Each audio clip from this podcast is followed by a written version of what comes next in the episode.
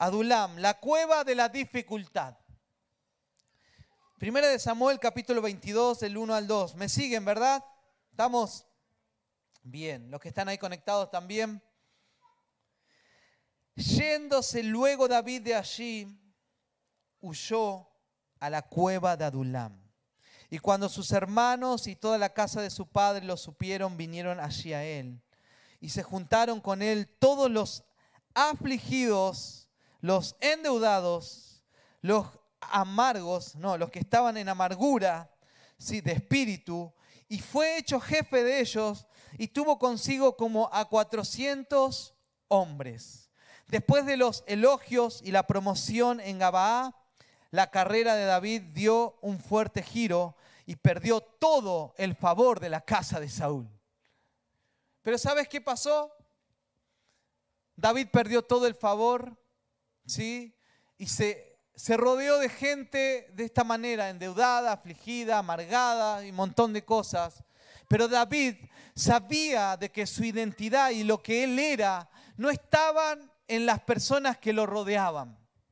Porque muchas veces pensamos, bueno, ahora mi contacto es esto, o esta persona me tomó en cuenta, o esta persona me tomó en cuenta. Ahora sí se me van a abrir las puertas. Ahora sí tengo el futuro asegurado porque soy amigo de. ¿sí? Porque este es el que me va a apadrinar o este es el que me va a ayudar. ¿Sabes qué? David estaba lleno de personas de que nadie daba un peso por ellos, que estaban huyendo del rey. Sí, pero David no tenía su confianza en los hombres o las personas que lo rodeaban. David tenía su confianza y su identidad en quién estaba con él. ¿Sí? ¿Y quién era el que estaba con él? Era Dios. ¿Quién lo había llamado desde su adolescencia? Era Dios. Y David en ese momento nunca se dejó amargar y nunca se dejó influenciar por los amargados que lo rodeaban. Fíjate cuando estaba en la cueva de Adulam, estaban esos endeudados, amargados y que estaban corriendo, ¿sí? Y vino, dice Saúl, a hacer su necesidad, dice, ¿sí? En la cueva. Y David estaba ahí escondido con todos sus hombres. Y viene Saúl, que estaba persiguiendo a David, lo estaba buscando, y se mete en la cueva. Y la Biblia dice, él tapó sus pies, dice. Cuando dice que tapa sus pies, era porque, por eso, ¿sí? Porque estaba yendo al baño ahí, ¿no?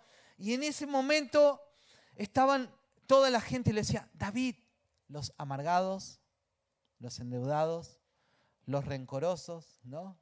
Estaban ahí. David, este es tu tiempo. Este es el momento. Vos lo matás y sos el próximo rey. Vos lo matás y nos sacás a todo de esto.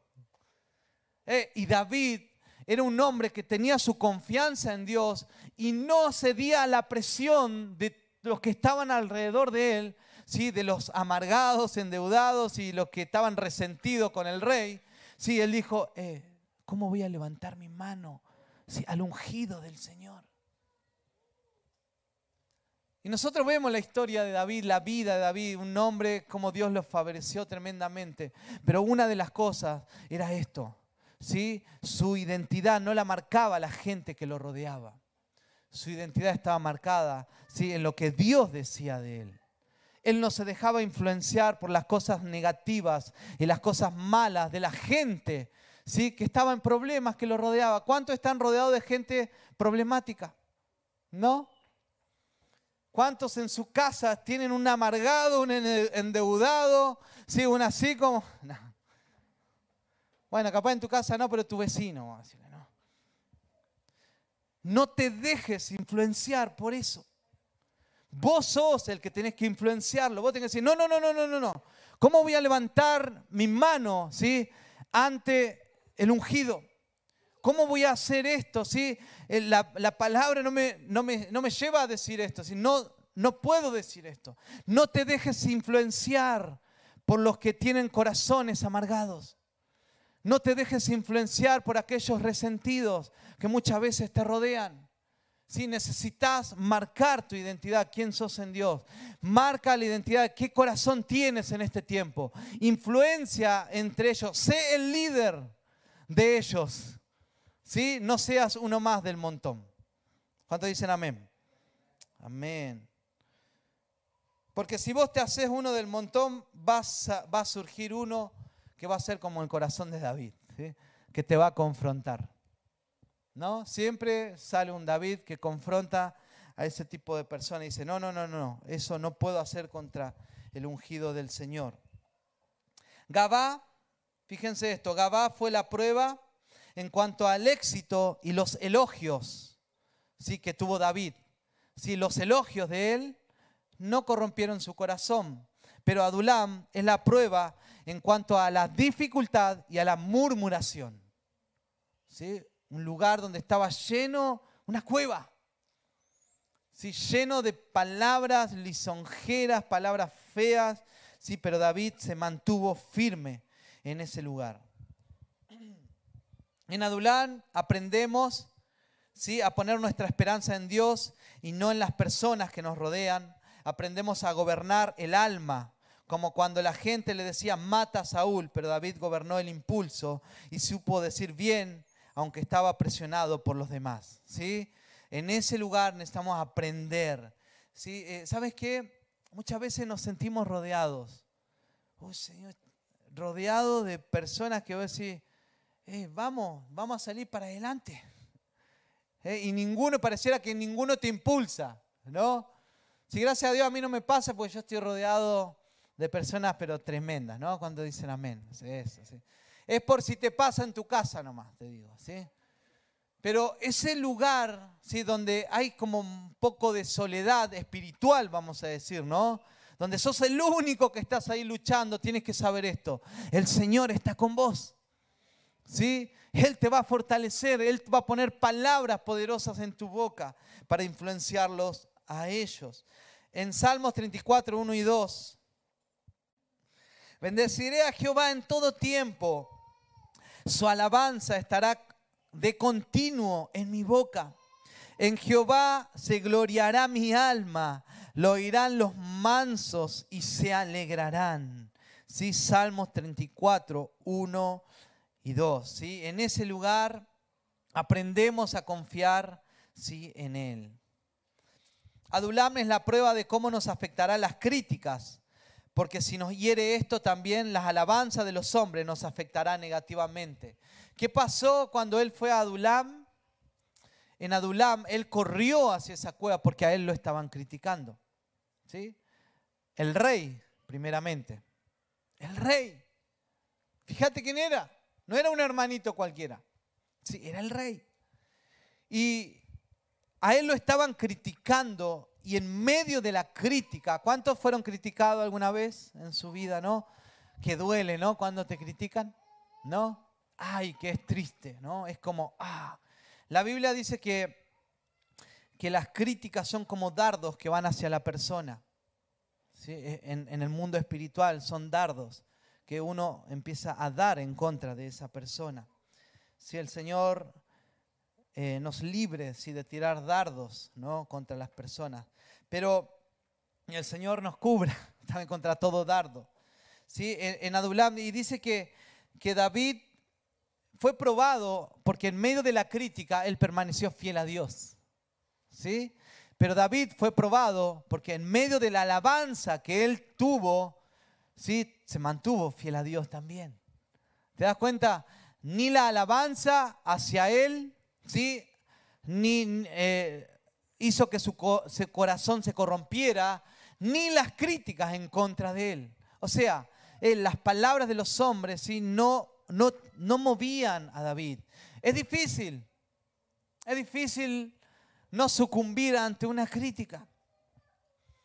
Es difícil no sentirse triste ante una crítica. ¿Sí? Si escuchás, no, pastor, ¿sabe qué? Uh, ¿saben cuántas veces nos pasa? ¿No? Ustedes saben, ¿no? ¿Cuántos dicen amén? ¿Cuántas veces uno se mira a los oídos, pastor, sabe que dijeron esto? Oh, Ay, bueno, ¿qué vamos a hacer? ¿Mm? Y ante eso, uno tiene que, cuando, cuando, cuando tiene que dar un consejo, si no tiene que dar el consejo por la bronca, ah, este me criticó, a este le voy a dar. ¿Saben qué? ¿Cuántas veces uno tuvo que mantenerse en amor? A pesar de... ¿Sí? Una vez una persona dijo, pastores, no sé por qué ustedes aman tanto a este, que este, este a ustedes le hace la vida imposible. Y es porque nos corresponde. No podemos devolver mal por mal, sino, sino que tenemos que bendecir a los que nos maldicen, dice la Biblia. ¿Sí? Tiene que ser algo natural en nosotros. Entonces David, en el momento de la crítica, su corazón no se corrompió, ¿sí? Ni en el momento de la alabanza hacia él, su corazón se desvió. ¿sí? Entonces vemos que era un hombre que permanecía en amor hacia Dios. ¿sí? Si usted es capaz de manejar todas las opiniones conflictivas, tanto las críticas como los elogios, sin cambiar de opinión sobre usted mismo y sobre Dios, estará preparado para avanzar. ¿No? Porque muchas veces uno puede, puede cambiar de opinión sobre uno, dice. ¿Sí? Ante los elogios y ante las alabanzas, la opinión sobre mí no tiene que ser un, oh, yo sí, ahora yo soy, ¿sí? El superhombre, el ungido, el intocable. Eh, tengo que seguir siendo igual. Tengo que seguir siendo una persona que en humildad busque al Señor, busque su rostro. Ante las críticas no debo cambiar mi corazón. No, ya estoy cansado, no, ya no doy más. Siempre pasa lo mismo en la iglesia, ya no quiero ir más a la iglesia. A ustedes no dicen eso, pero digo una, una exageración es lo que estoy diciendo, ¿no? Pero cuántas veces, sí, muchos dicen, estoy cansado de ir a la iglesia porque siempre hay las críticas, ¿no? Su corazón cambió. Porque en la iglesia te vas a encontrar con hombres y mujeres defectuosos. Acá en este lugar habemos personas llenas de defectos, ¿sí? Pero lo que lo hace sobrenatural es la gracia de Cristo. Es la gracia de Cristo que te cubre y, te vemos hermoso, hermosa. ¿Sí? Es la gracia de Dios, es que te cubre ¿sí? de multitud de errores. Si no fuera por el Señor, esto sería, ¿sí? sería, ¿vieron? ¿Estuvieron alguna vez en reuniones de sedes sociales y todas esas cosas? Sí, es un, un lío eso. Imagínate gente sin Dios, ¿no? Lleno de carnalidad. ¿sí? cero de espiritualidad. Es, un desastre. Llegar a, una, a un consenso, llegar a una meta, es re difícil, porque cada uno piensa diferente. Pero es la gracia de Dios que nos hace estar en este lugar. ¿Sí? Vamos al cuarto lugar, cuarta etapa, es Hebrón. Segunda de Samuel 2, 1. Después de esto aconteció que David consultó a Jehová diciendo, subiré subiré a alguna de las ciudades de Judá. Y Jehová le respondió, sube, David. Ah, sube. David volvió a decir, ¿a dónde subiré? Y él le dijo, a Hebrón. Esta etapa es la etapa de los comienzos del destino que Dios empieza a tener para tu vida, donde uno empieza a ver lo que Dios ya habló hace muchos sobre tu vida y uno dice, era esto lo que Dios había hablado para mi vida. ¿Sí? Y David estaba empezando a vivir eso. David cuando tenía 17 años profetizaron sobre él que iba a ser el rey de Israel. Pero llega un momento donde muere Saúl y el sucesor de Saúl, ¿sí? legalmente en el espíritu tenía que ser David, porque Dios había hablado eso.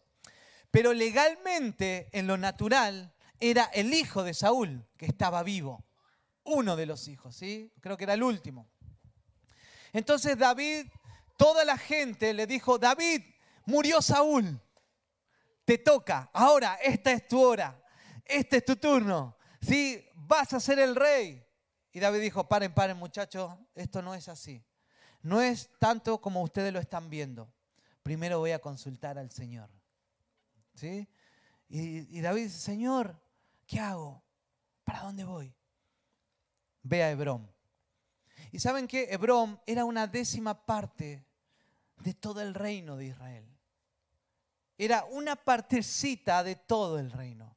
¿Sí? Y muchas veces en esta etapa es donde uno dice, comienza a ver lo que Dios había profetizado, pero muchos se adelantan a ese tiempo y ahí es donde tropiezan. Muchos dicen, no, pero Dios habló esto. Dios dijo que me que iba a ir a vivir a tal lugar, que me iba a casar con tanto, que, que iba a estudiar esto, o que iba a abrir esta empresa, o que iba a ser un líder o ser un pastor, ¿sí? Y, es como que, y es como capaz que recibiste una llamada, recibiste una impresión, una palabra, una profecía, eh, pero, y, y, todo el mundo dice, eh, sí, es, es, es. Lo natural dice que es. Hasta lo natural dice, es. Pero David dijo, no, no, no, no, yo voy a consultar a Dios. No estaba ansioso. No había ansiedad, yo quiero el reino. Y David le dijo a Hebrón, o sea, Dios, eh, Dios es un Dios que nos hace tener paciencia. y una de las cosas que menos tiene el ser humano es paciencia. Una de las cosas que menos sabemos hacer es saber esperar, familia. Y ahí David, muy conectado a Dios, ¿sí? Se quedó en Hebrón ¿sí? durante siete años. Su destino profético se estaba por cumplir, era ahora. Pero Dios lo hizo esperar siete años más. ¿Mm? Siete años más. ¿Está haciendo calor? ¿No? ¿Pueden apagar eso, por favor? ¿Y saben qué pasó? Dice que él estuvo en Hebrón y esperó y murió el hijo de Saúl murió el hijo de Saúl y ahí fue cuando el Señor dijo, ahora te toca tomar Sión. Y el, próximo destino, ¿no? Donde sigue, donde David tomó eh, su reino o se cumplió completamente la palabra que Dios había dado para David, era Sión. Pero, y esto es lo que nosotros tenemos que tener mucho ojo. ¿sí? Hay, hay momentos que parecieran que ya Dios está cumpliendo la palabra o la promesa, pero tienes que seguir esperando. ¿sí? ¿Y saben por qué? Porque cuando David llegó a Sion, al lugar donde Dios había hablado, donde había profetizado, David tenía 37 años. ¿Sí? Dios le profetizó cuando tenía 17. Y él llegó al destino a los 37. Entonces, eh, en el reino no es como nosotros lo vemos. Eh, pastor, ya estoy un, año orando y ayunando, yo creo que ya es mi momento. ¿Sí? Yo, sí, ya dos años sirviendo, con todo, ¿no? Pero Dios, ¿qué está diciendo? Oh, ya tres años sirviendo en esta iglesia y todavía estoy sentado, sentada. No me están viendo. No ven el destino o lo que Dios profetizó sobre mi vida. Me parece que estos pastores no son tan espirituales. Ustedes no dicen, los de Parral dicen eso.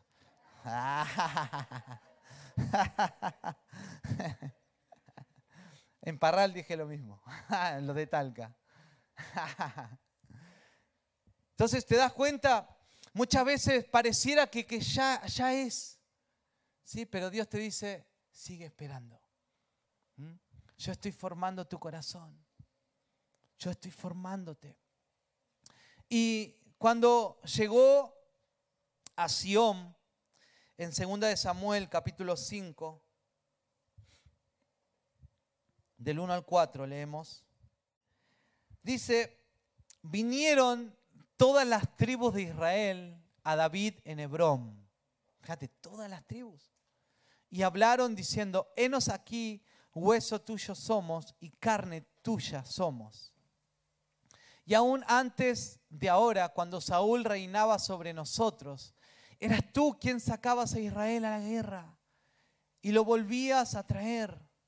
Además, Jehová te ha dicho, tú apacentarás a mi pueblo Israel y tú serás príncipe sobre Israel.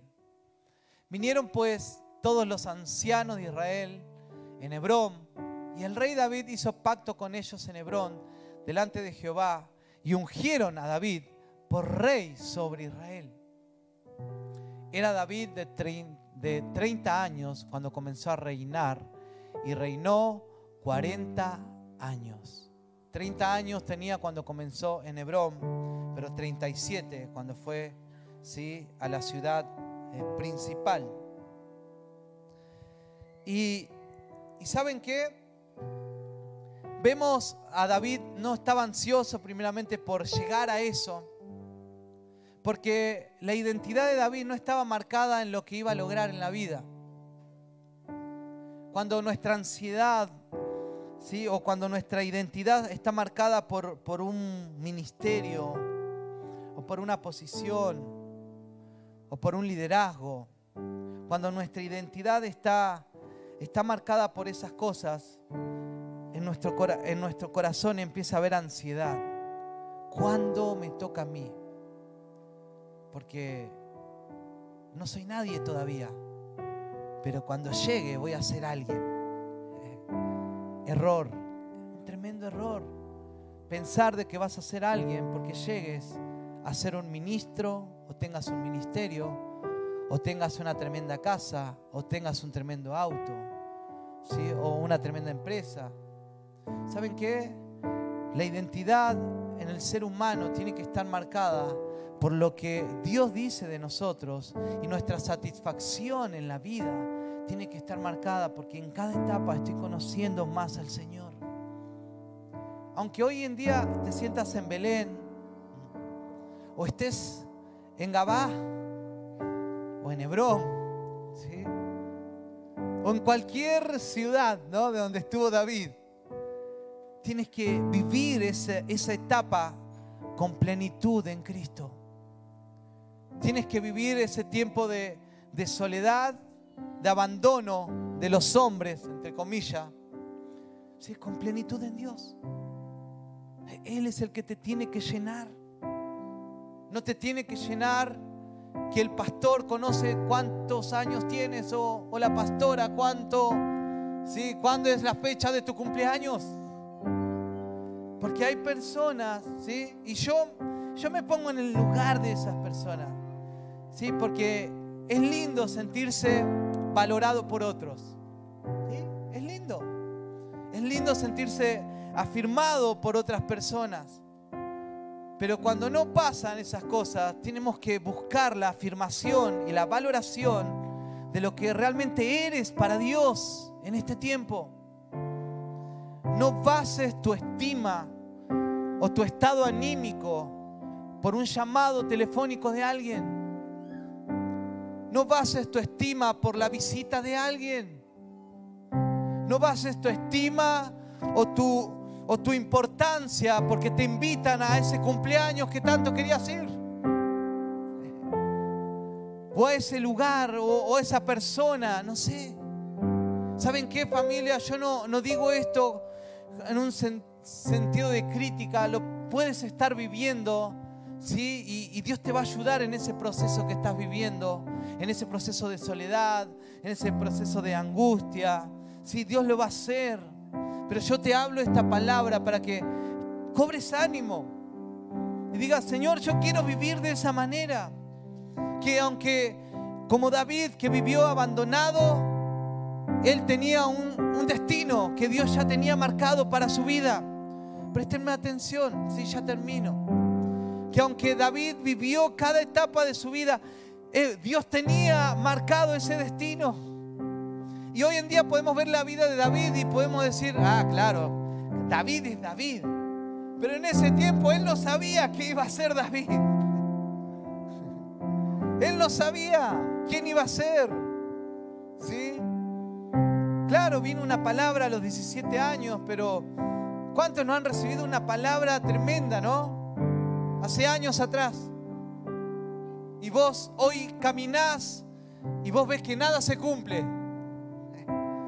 Que parece que le erraron. Era para el de al lado y me lo dijeron a mí. Pero yo te animo a que encuentres tu identidad y propósito ¿sí? en su amor, en lo que Él piensa de ti. Y, te, lo digo con mucha certeza, si Dios te conoce, Dios sabe cuándo naciste, Dios conoce tu nombre, sí.